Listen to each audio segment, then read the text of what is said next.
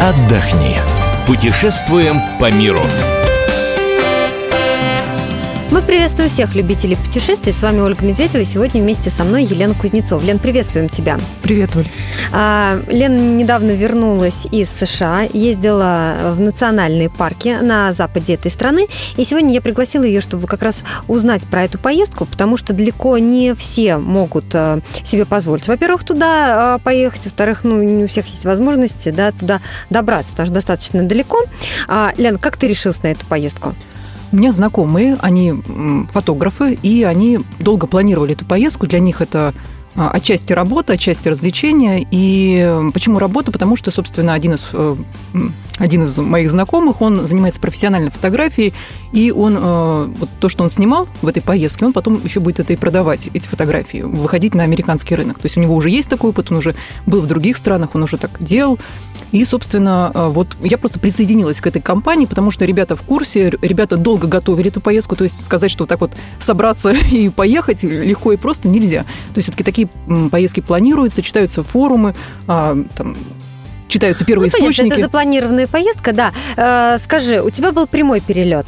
Да, прямой перелет из России, из Москвы. Э, Москва, Лос-Анджелес. Э, довольно-таки длительный перелет. Э, туда мы летели Больше около... 12 часов, наверное? Нет, до 12, обратно чуть меньше, наверное, 10 с половиной примерно. Как- как-то так вышло. Но, в принципе, э, вот это не первый мой такой э, трансатлантический перелет, и э, он неплохо переживается, потому что есть фильмы, потому что есть чем себя занять в дороге, и в целом комфортно.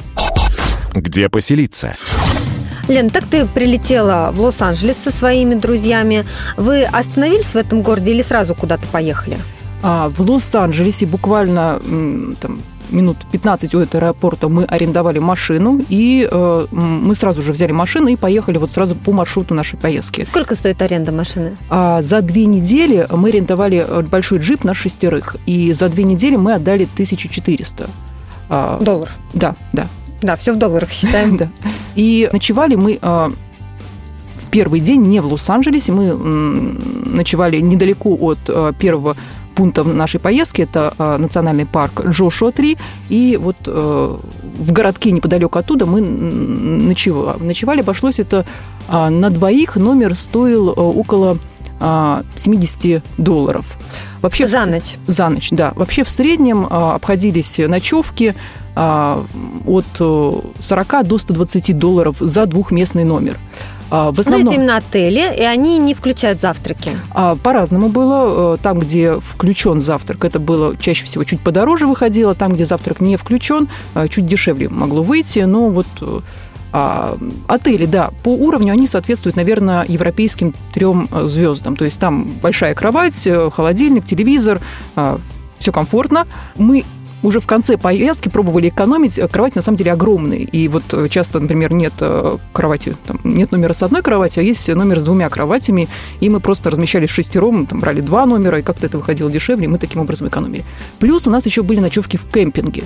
Это тоже позволяло сэкономить. У нас были свои палатки. Ну, ты хотела спросить, то есть палатки все-таки с собой? Да, были. Э, и, ну, это объяснялось не потому, что мы хотим сэкономить, да, а просто ребята фотографировали, и часто у них были съемки, например, рано с утра. И добираться до рассвета, до этого пункта было неудобно. Было проще заночевать в том же месте и э, с утра проснуться и пойти на, на съемки.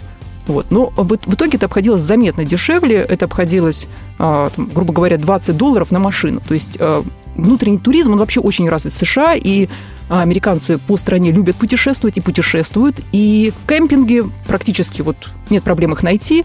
А в кемпинге у тебя есть горячий душ, туалет, место для твоей машины. А деньги берутся с одной машины. Там, у нас один джип, одна машина, и там в среднем, грубо говоря, там 20-25 долларов мы могли заплатить. Плюс у нас была одна ночевка вне кемпинга, ну там просто не было в том месте кемпингов, мы просто разбили палатки и тоже благополучно за бесплатно переночевали и поехали дальше. Что посмотреть? Ну и интересная самая часть нашей программы. Лен, расскажи, а, что из себя представляют те национальные парки, где ты была, и что туристам посмотреть, так чтобы вот давай сориентируем, если кто-то соберется по твоим стопам, чтобы они, ну, ничего интересного не пропустили.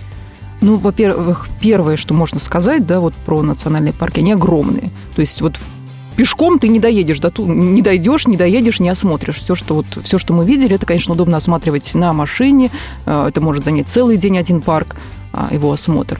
Ну вот, наверное, даже и не один день, потому что там можно, да, территория. Да, да. Но у нас был такой, был такой калейдоскоп, мы буквально вот смотрели одно место, следующее, следующее, и вот не особо останавливались. И э, из тех мест, где мы были, наверное, конечно, самое известное это Гранд Каньон. Вот, то есть, когда меня спрашивают, где я была, я говорю вот так вот совсем если просто, да. вот я была на Гранд Каньоне, чтобы не вдаваться в подробности. А, ну, это популярное место, до 4 миллионов туристов там бывает э, ежегодно. А, но нам, если честно, не повезло с погодой, потому что в том месте, где мы были, а, уже закончился туристический сезон, и вот пока мы ехали к Большому каньону, так температура плавно понижалась, понижалась, ну, грубо говоря, с 20 градусов практически до ноля, пока мы поднимались, поднимались все выше и выше.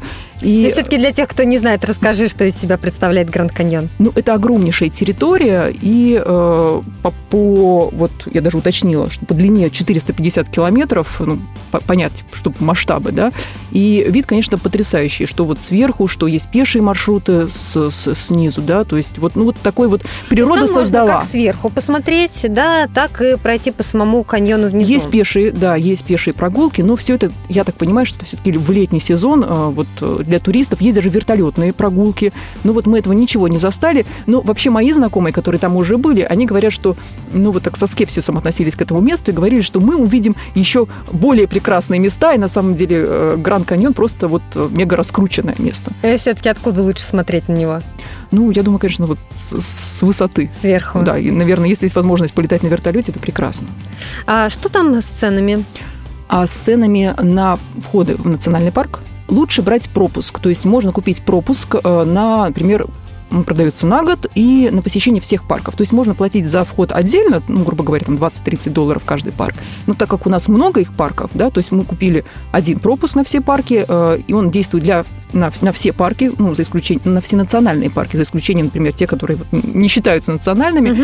и э, это обходится дешевле, то есть там, грубо говоря, за там, 3-4 парка ты уже оправдываешь этот пропуск, и все остальные уже идут у тебя бонусы. А один такой пропуск сколько, получается, стоит? 80 вот от 80 долларов. На человека? Да. Нет, на машину, на машину. А, на машину. На машину То есть, да, получается, да. вот у вас да. сколько человек, да, э, вы да. 80 да. долларов и да. проезжаете все национальные парки. Да, да, да, да, да. То есть вы останавливаетесь на парковке, условно говоря, останавли... А, оставляете там машину, да, и дальше В уже каждом гуляете. национальном парке есть так называемые поинты, точки, вот откуда люди смотрят, откуда люди фотографируют, и чаще всего э, при въезде в парк тебе дают карту с подробным описанием маршрутов, э, возможных точек, и ты уже, глядя на эту карту, можешь ориентироваться и как-то вот передвигаться по этому парку, смотреть то, что тебе интересно.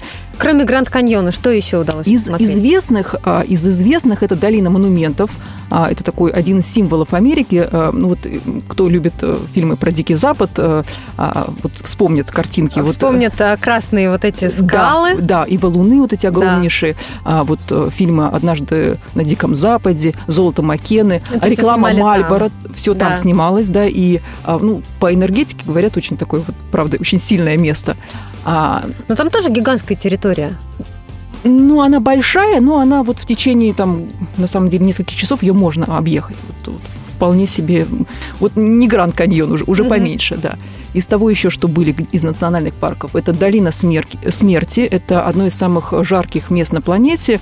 Я даже читала, что был установлен рекорд по температуре в 1913 году, 57 градусов. Вот самая, самая жаркая, сам, вот самая высокая температура была. И а, там есть дюны. Вот э, для фотографа это интересно, это красиво. А вот, к счастью, мы были осенью, это не, не, не самое жаркое время там, и там было комфортно. Мы заехали в Долину смерти вечером, а там было около 25 градусов, и мы еще переночевали там благополучно, утром посмотрели, и уже еще до жары уехали оттуда. Еще из национальных парков – Брайс каньон. Он напоминает, ты смотришь на этот э, каньон, и вот каменные различные своеобразные сочетания, они вот напоминают тебе какие-то вот э, фигуры, на, фигуры да, да, зам, вот то, что замки, природа. то, что создала природа. Вот, ну просто очень красиво, зрелищно. Вот э, фотографии получаются опять-таки очень красивые. Давайте почитаем, во сколько нам обойдется поездка э, с посещением национальных парков на западе США на одного человека на две недели. Это стоило около 1300 долларов на одного человека. На самом деле получилось даже дешево. Вот э, я не ожидала, что вот э, столько мест э, и там, такие виды можно увидеть за такие деньги. А, ну, наверное, потому что нас было много, у нас было, мы экономили, не знаю, там на размещении, мы не особо шиковали, не тратили много на еду, но в целом получилось действительно недорого. Но опять же, компании всегда дешевле. Да, да, да. В эту сумму не входит перелет, можно, если покупать билеты заранее, сэкономить и купить их заметно дешевле. Мне билеты обошлись примерно в 700 долларов. Благодарим мы за этот рассказ Елену Кузнецову. Я напомню, что весь архив наших программ вы найдете на сайте fm.kp.ru. Мы выбираем для вас лучшие туристические маршруты мира.